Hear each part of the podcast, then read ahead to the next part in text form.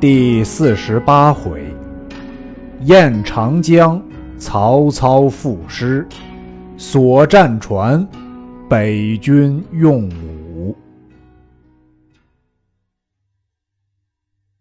却说庞统闻言吃了一惊，即回视其人，原来却是徐庶。统见是故人，心下方定，回顾左右无人，乃曰。你若说破我计，可惜江南八十一州百姓，皆是你送了也。树笑曰：“此见八十三万人马，性命如何？”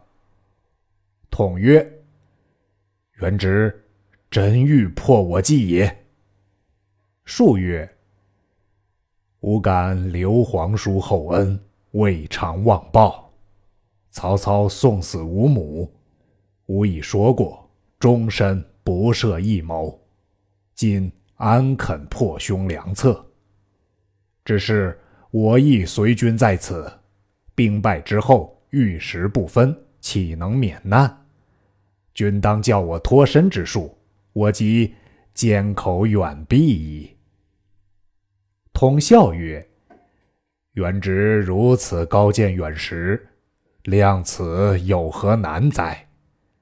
数曰：“愿先生赐教。”统去徐庶耳边略说数句，庶大喜拜谢。庞统别却徐庶，下船自回江东。却说徐庶当晚密使近人去各寨中暗布谣言。次日。寨中三三五五交头接耳而说，早有探视人报知曹操，说军中传言西凉州韩遂、马腾谋反，杀奔许都来。操大惊，急聚众谋士商议曰：“吾引兵南征，心中所忧者韩遂、马腾耳。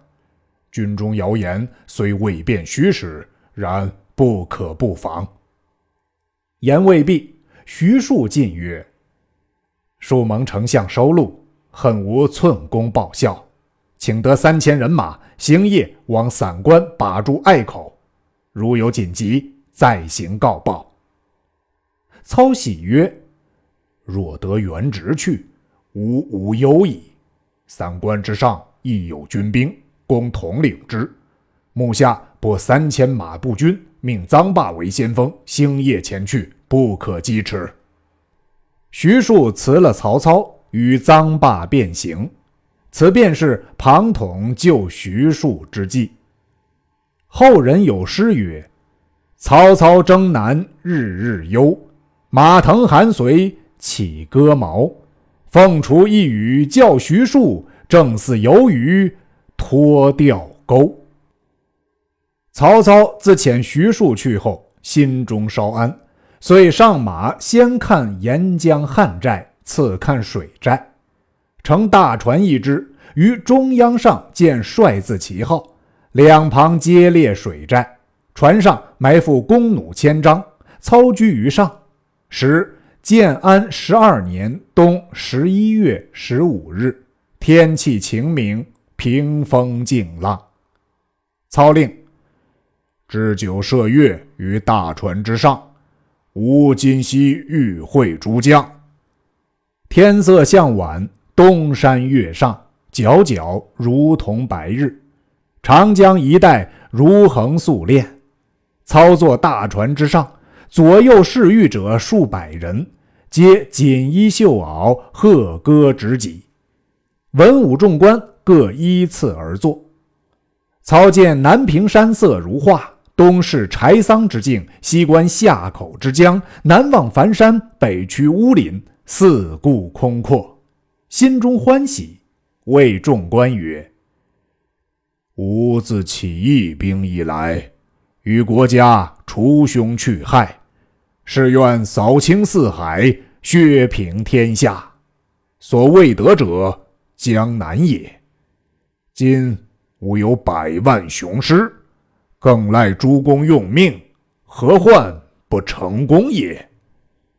收服江南之后，天下无事，与诸公共享富贵，以乐太平。”文武皆起谢曰：“愿得早奏凯歌，我等终身皆赖丞相福印。”操大喜，命左右行酒，饮至半夜，操酒酣，遥指南岸曰：“周瑜、鲁肃不识天时，今幸有投降之人，为彼心腹之患。”此天助吾也。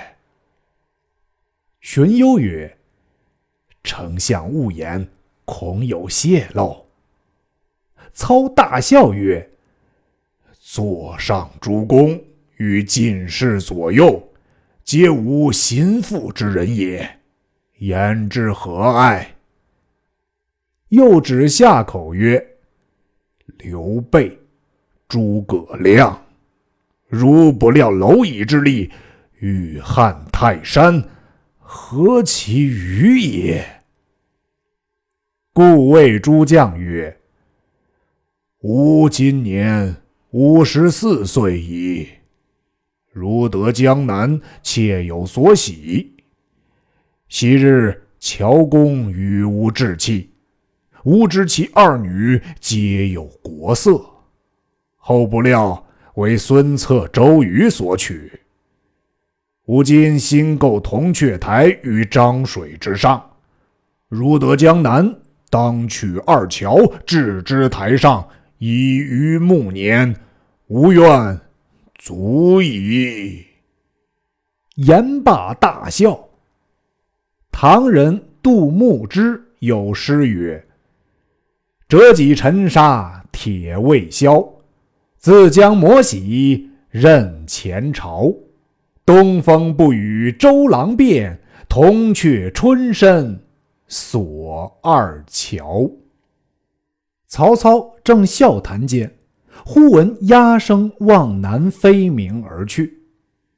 操问曰：“此鸦缘何夜鸣？”左右答曰：鸦见月明，疑是天晓，故离树而鸣也。操又大笑。时操已醉，乃取槊立于船头上，以酒奠于江中，满饮三绝。横硕谓诸将曰：“我持此槊，破黄巾，擒吕布，灭袁术，收袁绍。”深入塞北，直抵辽东，纵横天下，颇不负大丈夫之志也。今对此景，甚有慷慨，吾当作歌，汝等贺之。歌曰：“对酒当歌，人生几何？譬如朝露。”去日苦多，慨当以慷，忧思难忘。何以解忧？唯有杜康。青青子衿，悠悠我心。但为君故，沉吟至今。悠悠鹿鸣，食野之苹。我有嘉宾，鼓瑟。吹笙，皎皎如月，何时可辍？忧从中来，不可断绝。月末渡迁，枉用相存。气阔谈宴，心念旧恩。月明星稀，乌鹊南飞。绕树三匝，无枝可依。山不厌高，水不厌深。周公吐哺，天下归心。歌罢，众贺之，共皆欢笑。忽座间一人进曰：“大军相当之际。”将士用命之时，丞相何故出此不吉之言？”操视之，乃扬州刺史，沛国相人，姓刘，名父，字元颖。父起自合肥，创立周至，聚逃散之民，立学校，广屯田，兴治教，久视曹操，多立功绩。当下，操横槊问曰：“吾言有何不及啊？”父曰：“月明星稀，乌鹊南飞，绕树三匝，无枝可依。”此不吉之言也。操大怒曰：“汝安敢拜吾姓？”手起一槊，刺死刘馥。众皆惊骇，遂罢宴。次日，操酒醒，懊恨不已。父子刘熙告请父师归葬。操泣曰：“吾。”昨因罪误伤汝父，悔之无及，可以三公厚礼葬之。又拨军士护送灵柩，即日回葬。次日，水军都督毛玠、于禁亦帐下请曰：“大小船只俱已配搭连锁停当，旌旗战具一一齐备，请丞相调遣，克日进兵。”操至水军中央大战船上坐定，唤集诸将，个个听令。水汉二军俱分五色旗号：水军中央黄旗毛玠、于禁，前军红旗张合，后军皂旗吕虔，左军青旗文聘，右军白旗吕通。马步前军红旗徐晃，后军皂旗李典，左军青旗乐进，右军白旗夏侯渊。水陆路都接应使夏侯惇、曹洪，护卫往来兼战使许褚、张辽，其余骁将各一队伍。令毕，水军寨中发雷三通，各队伍战舰分门而出。是日，西北风骤起，各船夜起风帆，冲波激浪，稳如平地。北军在船上踊跃施勇，刺枪使刀。前后左右各军旗帆不杂，又有小船五十余只往来巡警催督。操立于将台之上观看吊练，心中大喜，以为必胜之法。叫且收住帆幔，各依次序回寨。操升帐，谓众谋士曰：“若非天命助吾，安得凤雏妙计？”铁索连舟，果然渡江如履平地。程昱曰：“船接连锁，故事平稳；但彼若用火攻，难以回避，不可不防。”操大笑曰：“程仲德虽有远虑，却还有见不到处。”荀攸曰。仲德之言甚是，丞相何故笑之？操曰：“凡用火攻，必借风力。方今隆冬之际，但有西风、北风，安有东风、南风也？吾居于西北之上，彼兵皆在南岸。彼若用火，是烧自己之兵也。”吾何惧哉？若是十月小春之时，吾早已提备矣。诸将皆拜服曰：“丞相高见，众人不及。”操故诸将曰：“轻许燕代之众，不惯乘舟，今非此计，安能涉大江之险？”只见班部中二将挺身出曰：“小将虽幽燕之人，也能乘舟。今愿借寻船二十只，直至江口，夺旗鼓而还，以显北军亦能乘舟也。”操视之，乃袁绍手下旧将焦处张南也。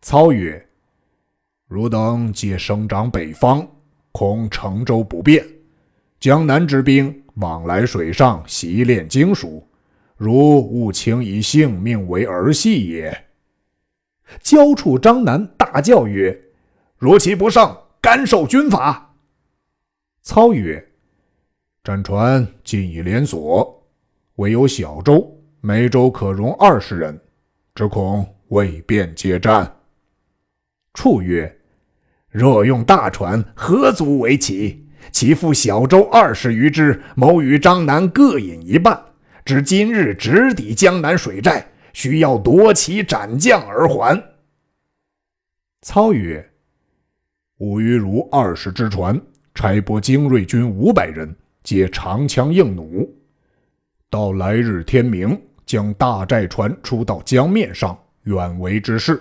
更差文聘亦领三十只巡船，接应汝回。交处张南欣喜而退。次日四更造饭，五更结束已定。早听得水寨中擂鼓鸣金，船皆出寨，分布水面。长江一带青红旗号交杂，交处张南领哨船二十只穿寨而出，往江南进发。却说南岸隔夜听得鼓声喧震，遥望曹操调练水军，探视人报知周瑜，瑜往山顶观之，操军已收回。次日忽又闻鼓声震天，军士即登高观望。见有小船冲波而来，飞报中军。周瑜问帐下：“谁敢先出？”韩当、周泰二人齐出曰：“某当全为先锋破敌。”于喜传令各寨严加守御，不可轻动。韩当、周泰各引哨船五只，分左右而出。却说交处张南凭以勇之气，飞照小船而来。韩当独披眼心，手执长枪立于船头。交处船先到，便命军士乱箭往韩当船上射来。当用牌遮隔。交处捻长枪与韩当交锋，当手起一枪刺死交处。张南随后大叫赶来。隔斜里周泰传出，张南挺枪立于船头，两边弓矢乱射。周泰一臂挽牌，一手提刀，两船相离七八尺，太极飞身一跃，直越过张南船上，手起刀落，砍张南于水中，乱杀驾舟军士，众船飞棹急回。韩当、周泰催船追赶，到半江中，恰与文聘船相迎，两边便摆定船厮杀。却说周瑜。引众将立于山顶，遥望江北水面，蒙冲战舰排河江上，旗帜号带皆有次序。回看文聘与韩当、周泰相持，韩当、周泰奋力攻击，文聘抵敌不住，回船而走。韩周二人即催船追赶。周瑜恐二人深入重地，便将白旗招展，令众鸣金。二人乃挥照而回。周瑜于山顶看隔江战船进入水寨，于故谓众将曰：“江北战船如卢之密，操有多谋，当用何计以破之？”众位即对，忽见曹军寨中被风吹折中央黄旗，飘入江中。瑜大笑曰：“此不祥之兆也。”正观之际。忽狂风大作，江中波涛拍岸，一阵风过，刮起旗角于周瑜脸上拂过。瑜猛然想起一事在心，大叫一声，往后便倒，口吐鲜血。诸将急救起时，却早不省人事。正是一时呼啸又呼叫，难使南军破北军。毕竟周瑜性命如何？且听下文分解。